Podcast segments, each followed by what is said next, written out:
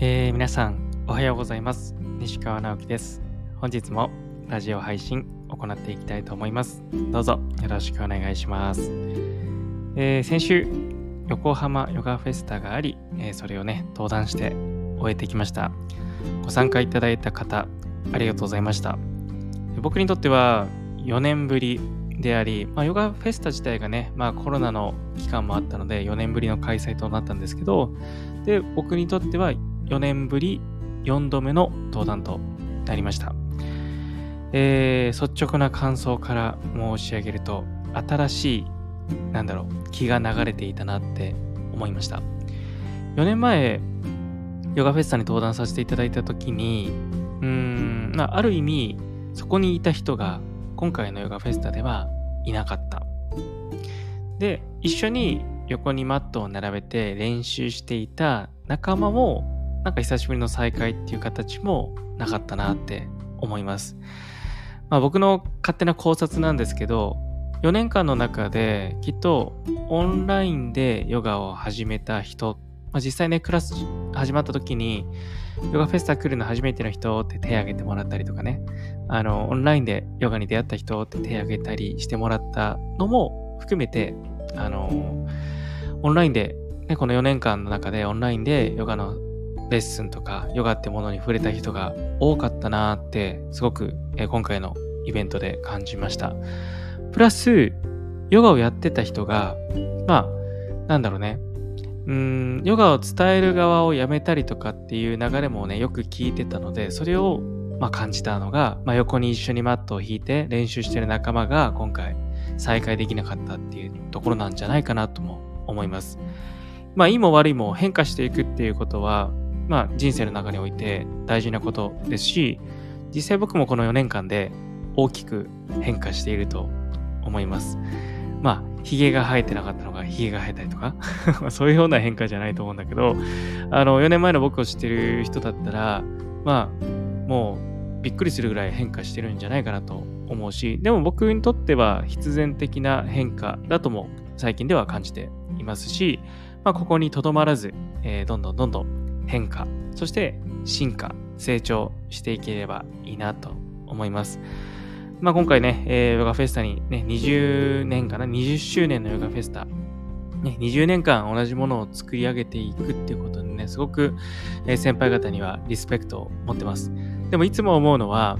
やっぱりこう先輩たちが作り上げてきた土台の上で、こうして僕も、えー、例えばヨガを伝えるっていうことができていて、非常に感謝してるんですけど、じゃあ、僕たちの世代では一体何ができるんだろうなっていうことを常日頃考えているし、でもそれが、うーん、なんかいい意味でね、こういう仕事って、なんか人気商売な部分もあったりとか、なんかこうライバルを蹴り蹴り落として 上に上がろうみたいなところって、まあ僕も20代の時はそういう思いもね、強くあったんですけど、でもなんかこう同じ世代がタッグを組んで、新しいムーブメントを起こしていこうっていうのは僕の周りではあまり感じてはいないので、まあ、自分が、まあ、先陣を切って、まあ、異端児であろうが 何を言われようが僕は切り開いていきたいなと考えています。もしなんか僕の思いとかにあの賛同していただける方がいたらあの声かけてください。なんか、えー、直樹、ね、西川さん、何でもいいけどね あの、一緒に作り上げていきましょうよみたいな声は非常に嬉しいです。昔からね、僕、消防士時代もそうなんですけど、後輩がつかなかったです。はい。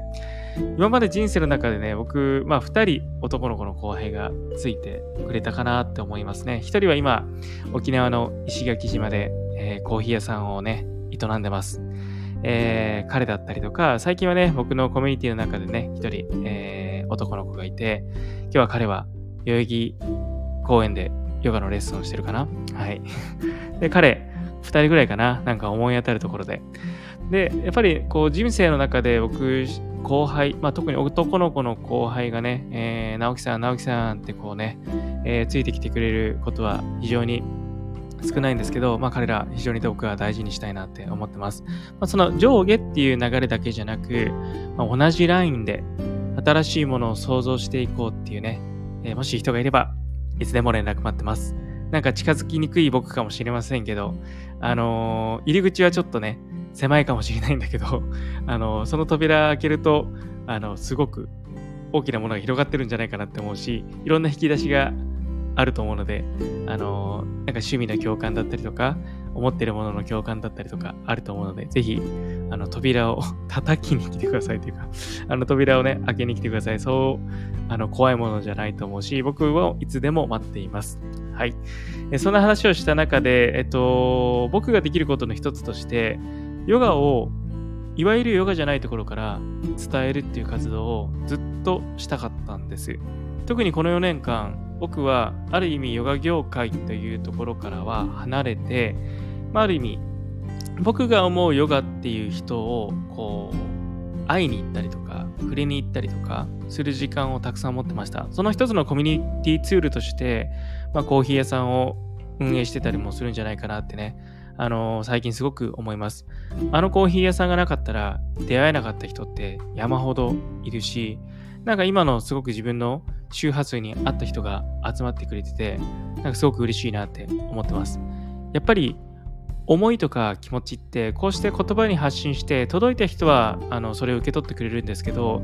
やっぱり僕がどういうことを考えててどういうカルチャーが好きでどういうビジョンを持ってるかっていうのはやっぱり形にしないとねあの伝わらないその僕がそのこういうカルチャーですよとかね、西川直樹ってこんな人だよっていうのを伝えやすいツールが僕今2つ持ってて、その1つが愛車のバナゴンです。もう彼ね、言葉いらずです。例えば僕がバナゴンじゃない車を乗ってて、例えば日本のね、うーん、例えばハイエースっていうね、トヨタのバンを乗ってたとして、じゃあ、ハイエースを乗ってる僕とバナゴンを乗ってる僕だったら、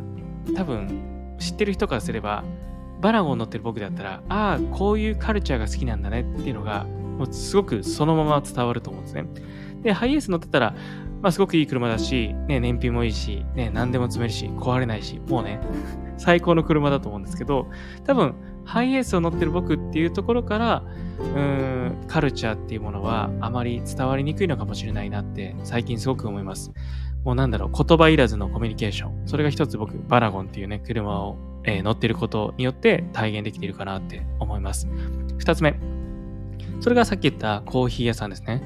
でコーヒー屋さんって、まあ、物理空間にあるものなので、うん、なんかいきなり難しい話になったけど、物理の中にあるものなので、例えば、うん、装飾だったりとか、使ってる機材だったりとか、なんか自分の思いを落とし込める場所だと思うんですね。別にそれがヨガスタジオでもいいんだけど、ヨガスタジオってどうしてもヨガっていうフィルターがあるので、なんだろう、なんだろうね。全員が参加できるような場所、まだそういうわけではいかないと思うんですね。やっぱり、ヨガやったことありますか？って聞くと、いや、ヨガって体硬いとできないよね、だったりっていうのが、まだまだ、あのスタンダードに思われている方が多いので、ヨガで自分の世界観を表現したスタジオをね、あの僕もね、大阪で作ってたんですけど、やっぱり全員がそれをキャッチしてくれるかって言ったら、クエスチョンだと思います。でも、コーヒーとなればもう少しハードルが下がりますよね。たくさんの人に、ね、コーヒーというツールを使って、ある意味僕の持っている思いだったり、カルチャーに触れていただける。で、そんな、えー、あ、同じようなカルチャーだねとか、同じような思いを持ってるねって、コーヒーを通してこうコミュニケーションが生まれて、その先に何やってるの？いや、実はヨガの先生してるんです。ね、ヨガを伝えてるんですっていう話から、えー、ヨガって、みたいな、この入り口の違い、感じられますかね？僕は本当にこの4年間の中で、ヨガをヨガじゃないところから探求してみたいなっていう思いだけじゃなく、しっかりと行動してきたと思います。まあ、まだまだ足りなかったと思うけどね。で、そんな中で僕がやりたいな、やりたいなって思ってたメディアを、えー、昨日スタートさせました。えー、そのメディアの名前、オルタナティブ。はい。ちょっとね、オルタナティブについては次回、えー、しっかりと話していこうかなと思います。えっ、ー、と、このラジオの概要欄にもオルタナティブの、えー、インスタグラム、そして、えー、ノート。今はね、記事をノートでまとめてます。インスタグラムは文字制限があるので、ちょっと思いのこもった記事になっているので、ノートの方でまとめていますので、まあ、インスタグラムを入り口としてビジュアルでなんか僕のさっきのバナゴンやコーヒー屋みたいに入り口として捉えてもらって、なんだろう、ちょっと興味あるなって思ったら、そこに一歩入ってもらって、ノートの記事を読んでいただけると嬉しいです。えー、僕が表現したいもの、まだね、本当にごく一部でしかないですけども、ヨガをいわゆるヨガじゃないところから伝えていく、えー、そんな活動を今後は動いていきたいなと思います。先輩たちが作り上げてくれた土台じゃなくて、僕が今一人でね、えー、作るとすれば、えー、こういう形としてヨガをうんたくさんの人に広めていく活動になっていくんじゃないかなって思うし、また、ヨガを知らなくても、えー、ヨガっぽいよねって人、世の中にたくさんいると思うんですね。そのヨガっぽいよねっていう、えー、言語にできていない部分をしっかりと僕は言語にしていきたいなと思っております。えー、ちょっとね、思いが 溢れ出てしまいそうなんですけど、次回このね、えー、オルタナティブについてはしっかりと話をしてみようかなと思います。えー、そんな朝の、えー、ラジオ配信でした。皆さん今日もね、良い一日をお過ごしください。またお会いできるのを楽しみにしています。ではまた。